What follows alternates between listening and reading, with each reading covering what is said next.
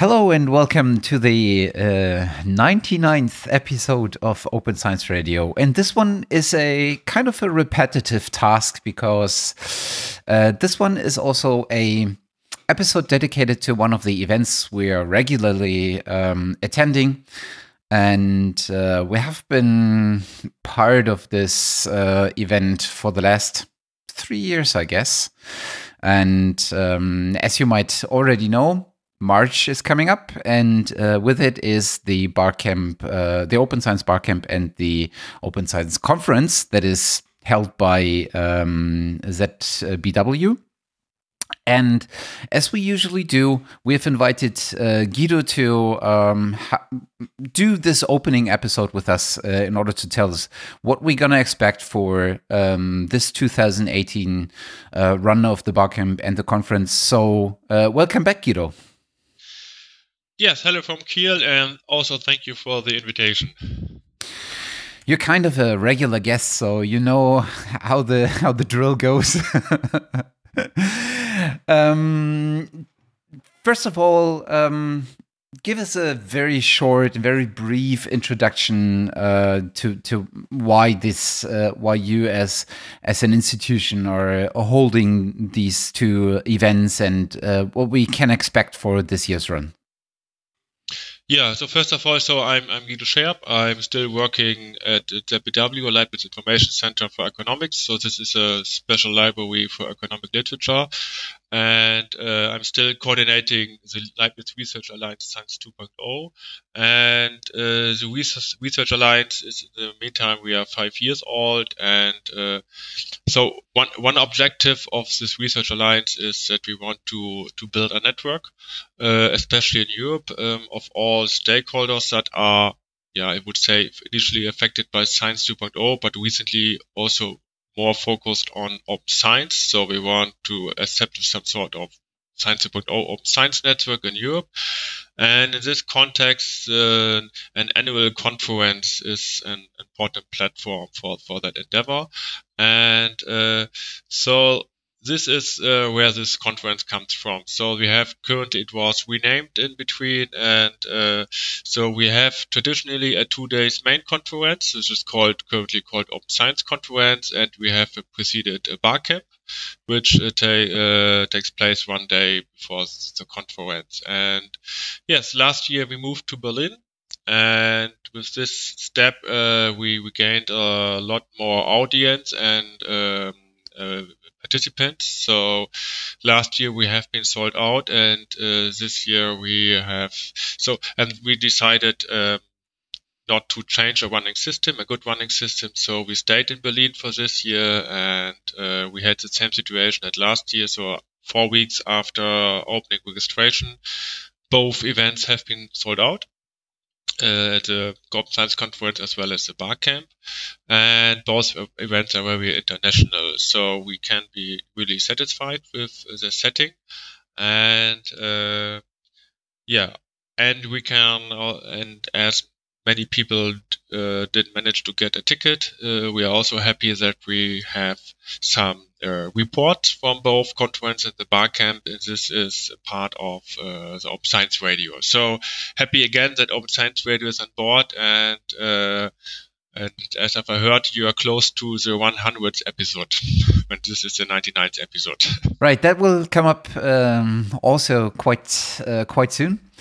Um, let's talk a bit about the the barcamp. I mean, we have done this kind of episode a couple of times now, and most of the people should be familiar with what a barcamp is and how especially the open science barcamp works, which is basically the same as every barcamp because it's the format matter, right? But um, you said this this one will again be very international and i will i would guess that we even see a bit of increase in internationalism. Um, so what's there to tell us uh, what we can expect?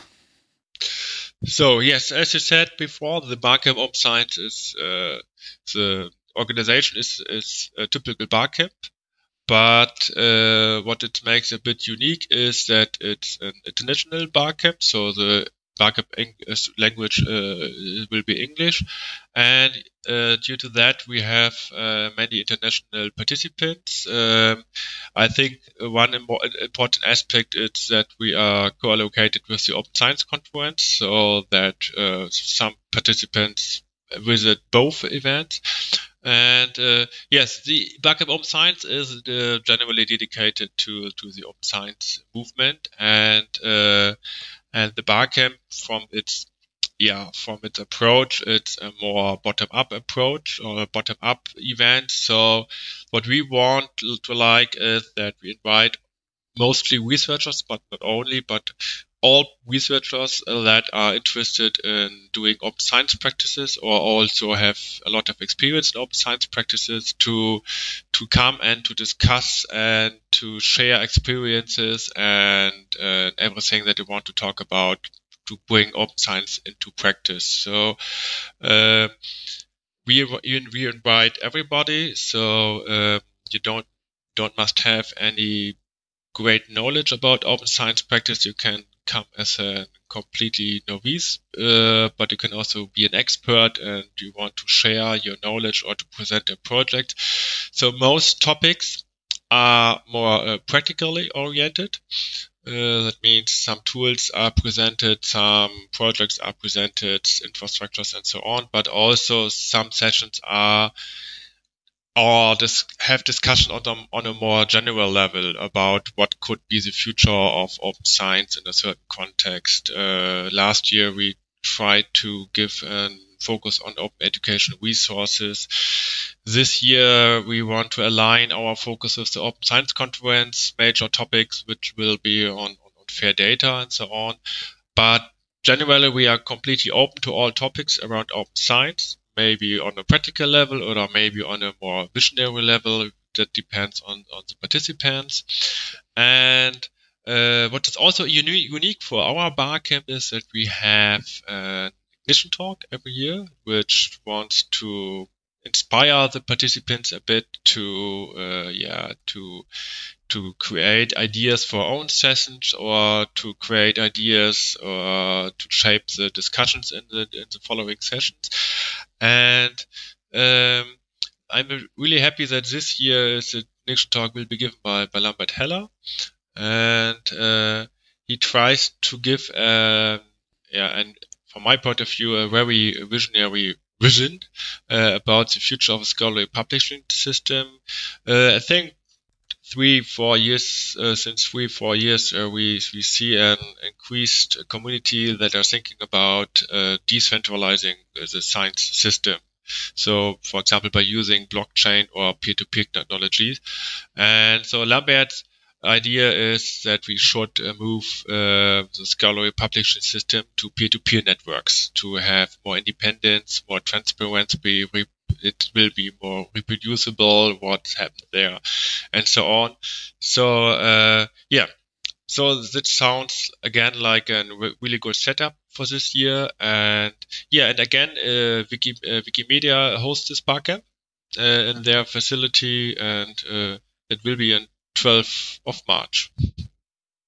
Great um, we will definitely be uh, attending the bar camp, and um, as last year and the year before and the year before that year, if I remember correctly, um, uh, yes, we will third uh, time, yeah, right. We will um, hold on to the session moderators and uh, try to get their impressions of their sessions afterwards. So, hopefully, uh, throughout the day, we will already publish a couple of episodes, uh, just small chats with uh, different session moderators that hopefully give you, as listeners, uh, some basic. Um, um, mood from uh, from the uh, from the barcamp and maybe what the main discussion points are, so that you can at least follow a bit besides reading something like Twitter or or or something else, right? Um, the two days afterwards uh, will be dedicated uh, to the conference uh, that will also uh, take place in Berlin. And maybe you can uh, tell us a bit more about the conference. Uh, what uh, you already said, uh, this year's focus, or one of this year's focus, is um, more in the direction of uh, open and fair data. Um, maybe you can tell us a bit more uh, about what, what we can expect throughout the two days. Yeah, sure. So generally, the Open Science Conference is rather high level oriented uh, according to the Barcamp. So the, we didn't change the mechanism to last year. So we have invited speakers, we have a panel, and we have also contributions from different projects and infrastructure projects uh, that responded to our call for project presentations. Um, what is completely different to the Barcamp is, is a mixture of participants. So beside researchers, we have also librarians, policymakers, infrastructure providers, publishers, and so on. We have generally all stakeholders affected by open science uh, are are yeah participating in the open science conference, and uh, so in the, the in the last years uh, we have we had some uh, major focus on on what happened on European science policy level, and it started with uh, with the European uh, Science Cloud.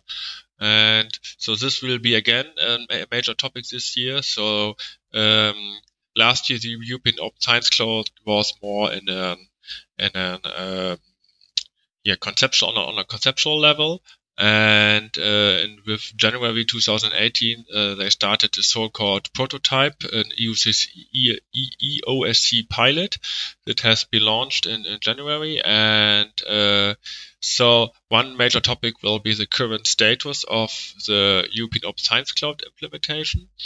And another important topic is that we saw last year that um, these so-called fair data principles seems to be in the meantime widely adopted as uh, a core set of principles for for implementing data infrastructures and especially to interconnect data infrastructures. For example, European Open Science Cloud is has a federated approach to to link different uh, data infrastructures together that you can search across dis, dis, different disciplines.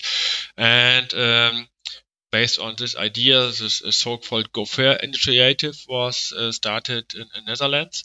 And together with Germany and also France, they, the GoFair initiative is a more bottom-up approach in contrast to the top-down UC Open Science Cloud initiative. GoFair is more bottom-up that wants to, yeah, support the implementation of the European Open Science Cloud from a member state level.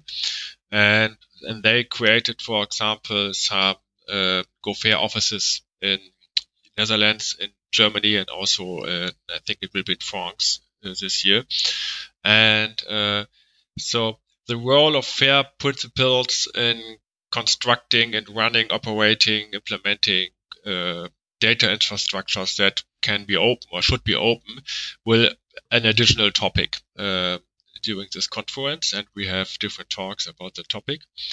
And at the end, besides these major topics, we have also some interesting talks um, about general open science topics. And uh, this year, so I'm somehow special, uh, um, happy about that. Felix Schönbrodt um, was the speaker at the Open Science Conference, and he will talking about uh, infrastructures to incentive structures to change incentive structures uh, to to foster uh, or to increase the, the sharing rate of, of data, so to to improve halt data sharing. So that is a basic concept, and uh, we will also have a panel on, on fair data.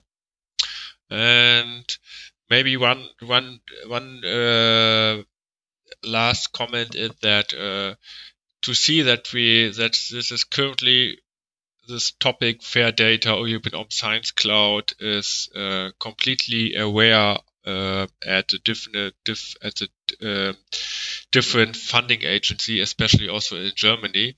Uh, we we we could um, uh, so for example, that Georg Schütte, he is state secretary of the BMBF, so the Federal Ministry of Education and Research in Germany. He will open the first day of the conference, and also um, uh, the president of the Leibniz Association, Matthias Kleiner, he will give a talk about yeah, science and openness. He's the representative of a big yeah, research association in Germany.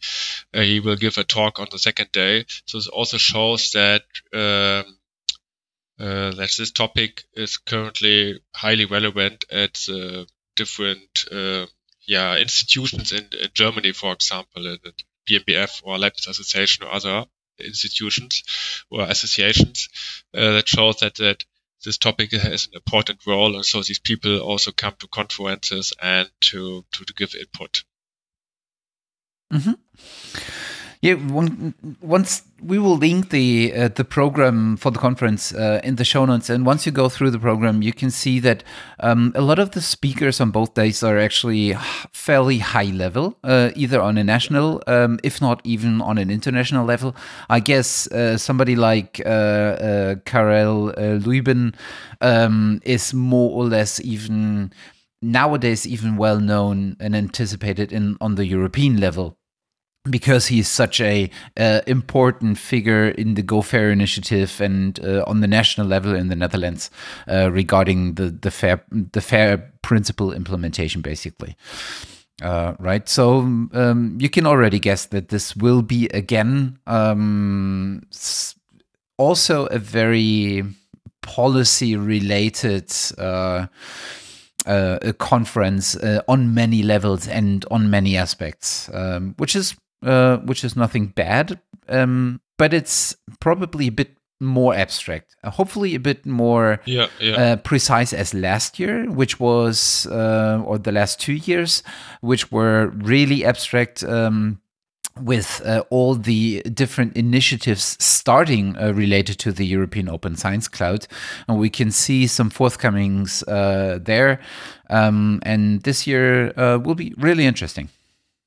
Yeah, yeah, sure. So I hope, and that was the idea also for this year that we have, um, uh, besides that, that is a more that we have more high policy or high level speakers uh, that is not only uh, talking that they're not only talking about science policy issues but also about the progress we made currently and for example European Open Science Cloud so to give it a more yeah to, to more practice implementation focused shift.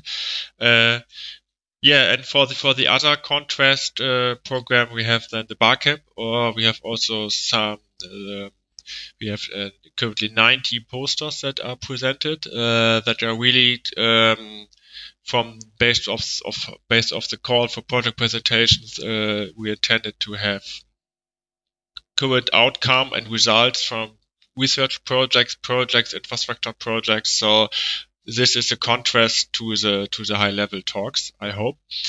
And yes, what and, what I additionally expect is that um, for for many people, uh, research data management is uh, it's com- not nothing completely new. It's uh, some people are working for 20 years or more on that.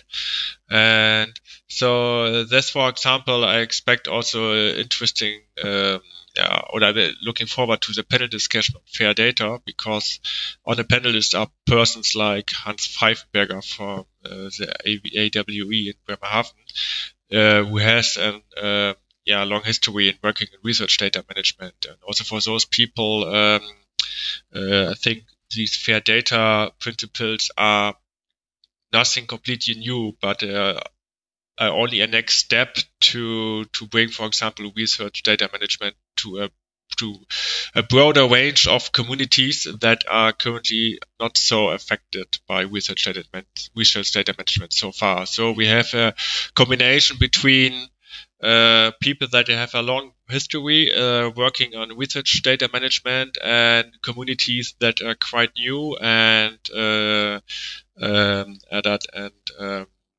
discussing about yeah how we can adapt these new communities uh, to research data infrastructures.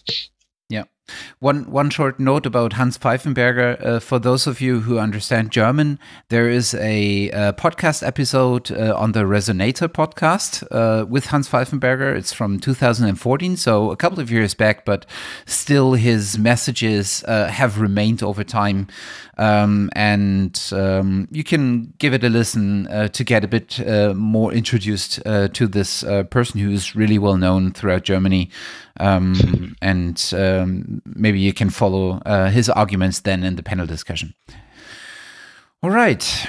I think that uh, leaves us with a, a good introduction to uh, both events. Um, we're definitely looking forward to uh, attend both, and uh, you will hear a couple of episodes from the Barcamp. You will hear a couple of episodes probably from the uh, conference as well, especially um, as we hopefully have again the opportunity to talk to some of the uh, poster presenters um, and to the people involved with the related projects.